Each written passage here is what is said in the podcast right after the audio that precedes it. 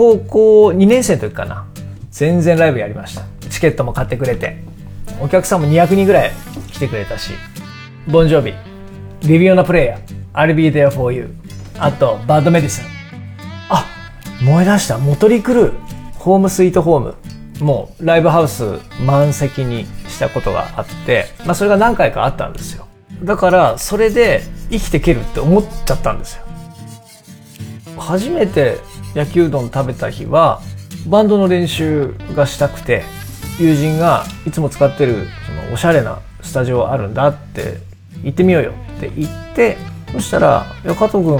お腹空いてない?」いやここね焼きうどんが美味しいんだよね」って。えスタジオで焼きうどん食べれるんだなと思って頼んだら素晴らしく美味しい焼きうどんが目の前に出てきたわけですよ。練習スタジオは練習スタジオでちょっとあるんですよ。でも焼きうどんなんて僕食べたことなかったんだけれどももう熱々の鉄板の上にもうジリジリジリジリってこう油がこう跳ねる音がしてすっごく美味しそうなオイスターソースの匂いがしてこの世のものじゃないんじゃないかって思うぐらい熱々なのにもう口の中やけどしながらすごいインパクトありました。ママさんの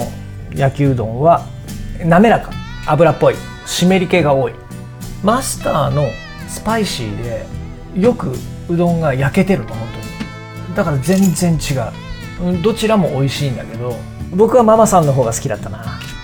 だから僕はもうすっかりそのお店に入り浸っちゃって。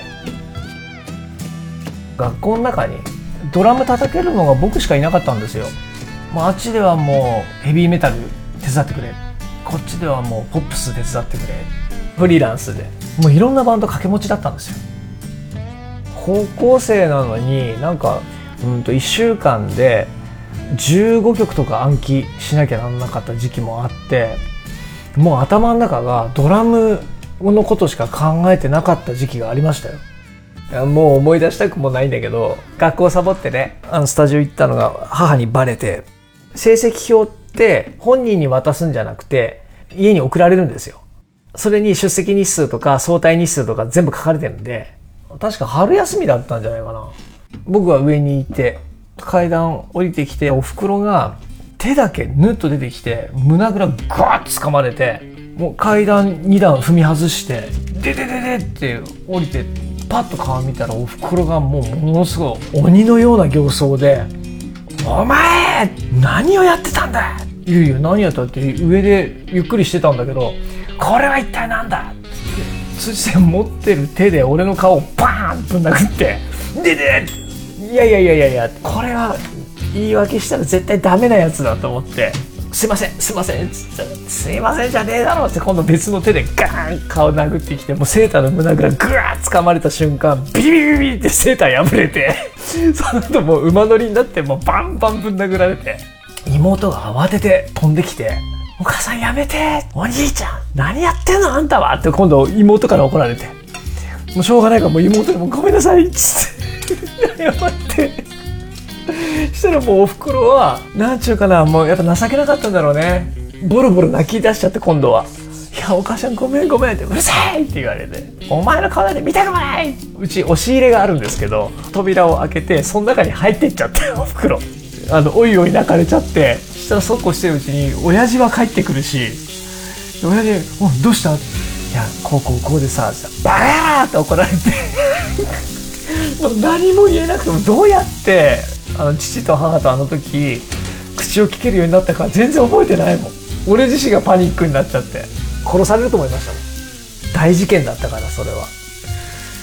いやほんとひどいことしたなーって今更反省してもどうもならんですけどその日は飯も食わされずずっと部屋にいたんじゃないかな俺、うん、もう音楽なんてとんでもない。大反対だった。大学の付属の高校に通ってたので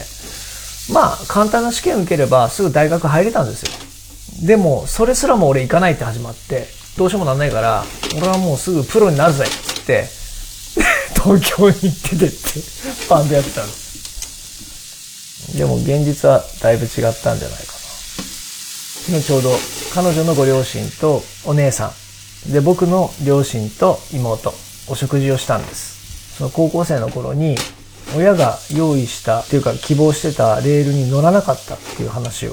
ちょうどしてました。この32年間この子はこの子で散々苦しんだんだって今まで息子の顔を見てきて今が一番幸せなんだと思うって